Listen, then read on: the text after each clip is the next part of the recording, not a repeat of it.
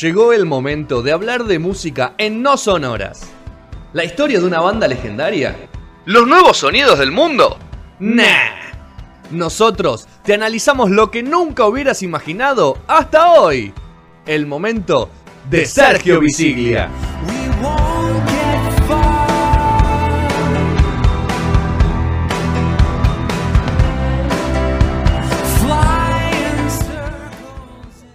Pero ¿de qué vamos a hablar, Sergio? Porque te veo con una foto de qué son los Bulls que están atrás Yo tuyo. tengo a los Bulls, papá, por favor. Tenés a los Bulls, papá. Tengo la pelota también. ¿De qué temporada tenés? Pero la que vale. 255, Fede. 97-98. Ahí Ahí va. Bueno, suena en vivo ahí Alan, Alan Parsons. Vamos rápido, vamos rápido porque estamos ahí cortito de tiempo. Eh, si les parece, muchachos. Muy bien, dale. Eh, bueno, tengo la excusa, yo quiero, estoy viciado con los Bulls y tengo la excusa, hablo de música, pero le metí la- el básquet en el medio, eh, me pareció una buena forma. Y, y en esta cuestión de que, bueno, Fede, por favor, mirala de una vez por todas. eh, Por favor. haceme- haceme ese Tranqui, favor. tranqui, tranqui. Eh, bueno, ¿qué podemos hablar de música ahí? Y, y llegué a una conclusión. Jordan tiene algo que ver con Cerati, ¿no? Esto voy a decir, así arranca el bloque. ¿eh? Eh. Jordan, Jordan, hay conexión entre Jordan y Cerati. eh, y así arrancamos escuchando este temón que todo el mundo lo puede escuchar y decir. Todo el mundo no, todo el mundo que un poco habrá, habrá visto el básquet, ¿no? En su momento la NBA. Intro de los Bulls, ¿no? Sin duda la introducción. And now, and now. Eh, una serie que, ya que Fe no la vio, le contamos. Es un, un lindo caramelito para los que vieron el básquet en su momento y les gusta la NBA, porque tiene cosas, data que muchos no sabemos y, y que igual estábamos adentro de eso. Pero para los que no habían visto tanto básquet es una fiesta total, porque es mucho jugo todo el tiempo. Por lo pronto, algo que no está tan en la serie, pero que sí lo podemos hablar, es esta canción que es de Alan Parsons. No sé si todos sabían, Fede igual lo contó al principio de- del programa, que es de Alan Parsons Project, eh, del año 1982. El disco es A in the Sky, de ese año, y el chabón dijo, me está faltando una intro, porque viste que es muy experimental, progresiva la cuestión de Alan Parsons, ¿no? Los que, están, los que lo conocen un poco. Eh, me está faltando una intro, y fue el último tema del disco, que tiene toda, toda la, la- cuestión para hacer una intro. Armó esto con una especie de sampler, que es lo que se escucha de fondo todo el tiempo. Bueno, esa parte es como la clave de- del tema, pero tiene una cuestión medio épica también, viste que empiezan a aparecer los acordes y toda esa cuestión.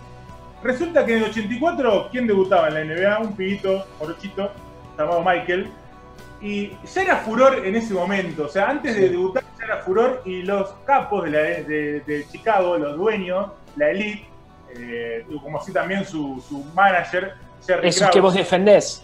que en paz descanse Jerry Krause, te queremos, eh, te amamos, eh, aunque todos te odien, yo te quiero, y dijeron a, a Tommy Edwards, que es, era, es el, el que dice, ah, no, el que arma toda esta cuestión, dijeron, che, viene un pibe nuevo que la rompe toda, va a ser una estrella total, necesitamos ponerle onda a las intros porque hasta ese momento la realidad es que en la NBA las intros eran normales, por decirlo de una forma, era con el número 34 tal, con el número 28 tal, vamos a jugar, ¿viste? No había mucho más.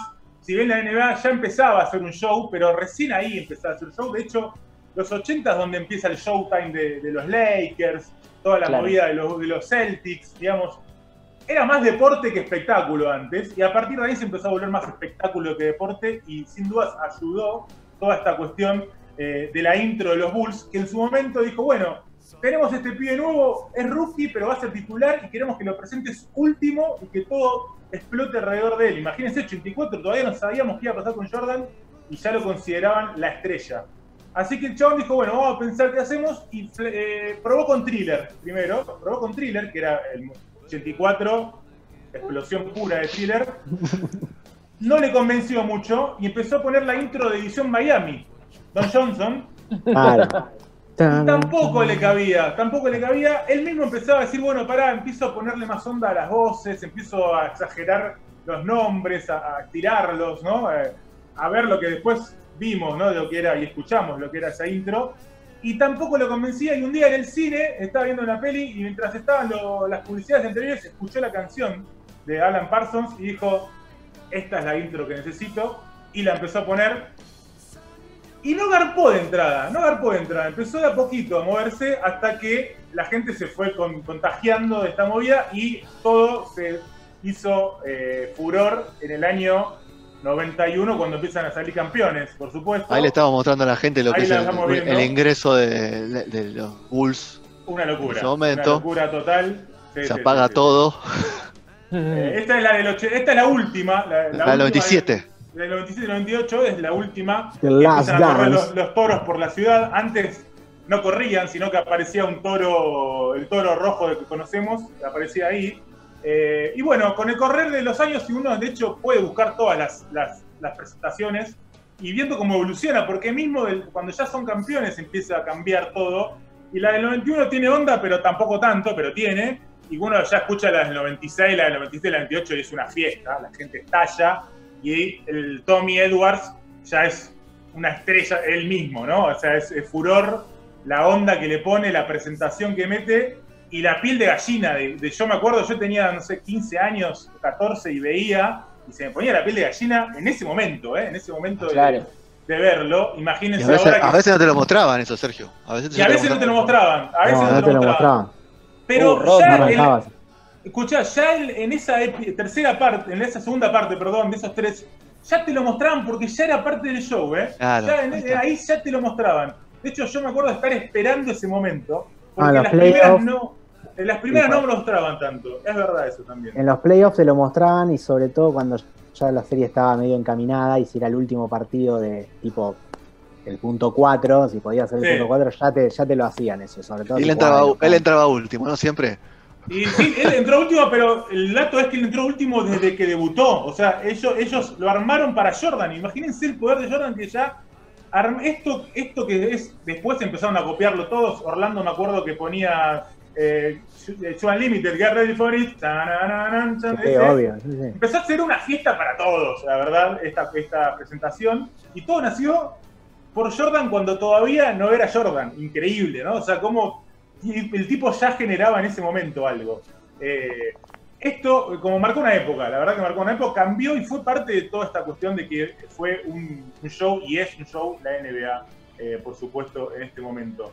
Eh, Alan Parsons le preguntaron varias veces, che, ¿qué onda con, con el tema este? ¿Cómo, cómo fluyó? ¿Estás cobrando ¿Cómo lo viste derecho? vos? El chabón dijo, chabón dijo, nunca cobré los derechos por esto que, que pertenecía. ¿Por qué? Porque la- primero dice el chabón, a mí no me gustaba el deporte, dice. Así que nunca me, ni siquiera me había enterado que sonaban los Bulls ahí hasta que estalló, por supuesto.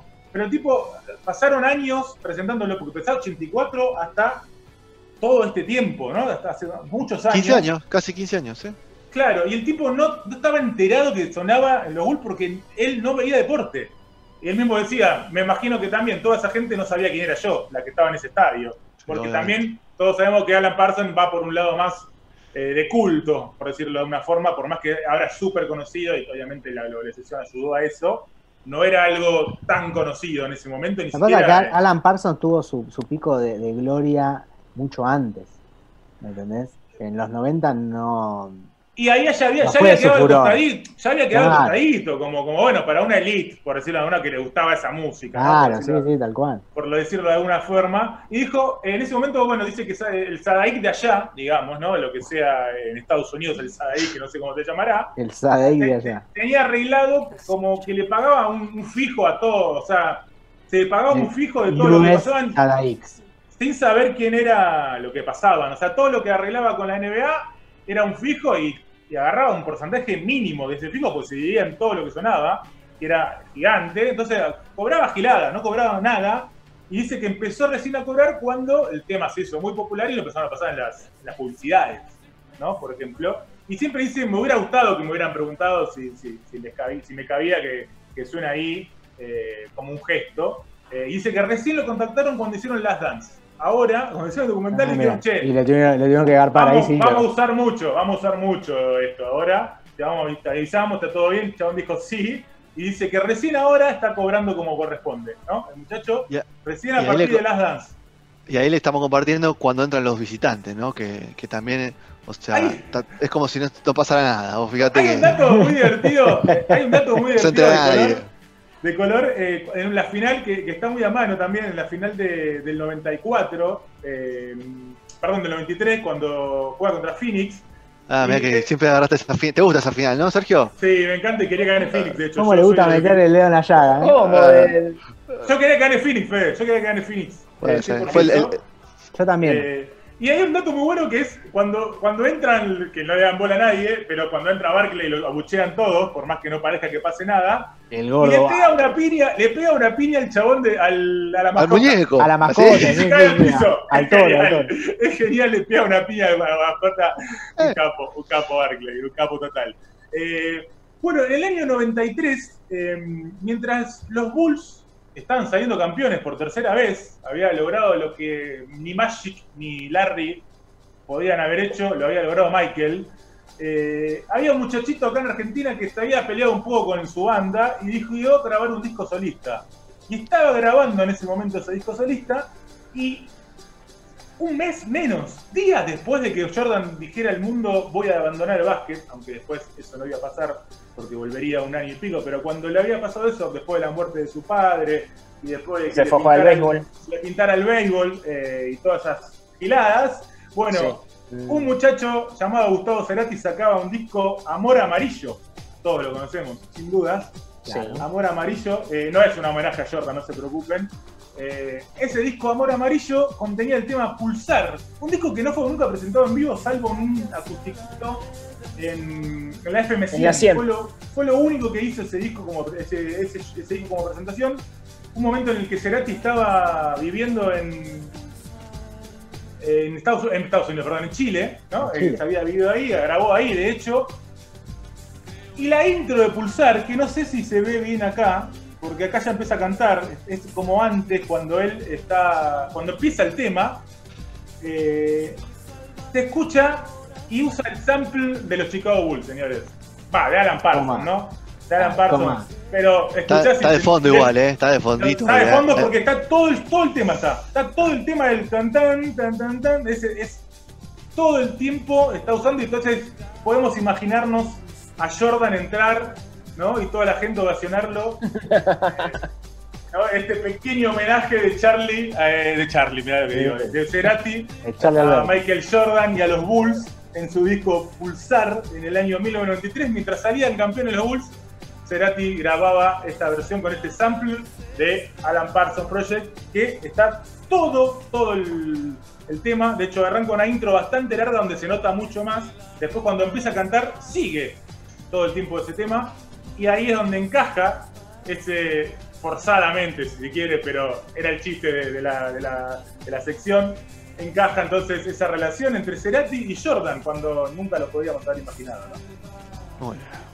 Ahí está eh, la, la relación entre Cerati y Jordan, año 93, que de gran momento Tirá de los los dos. pelos, ¿no?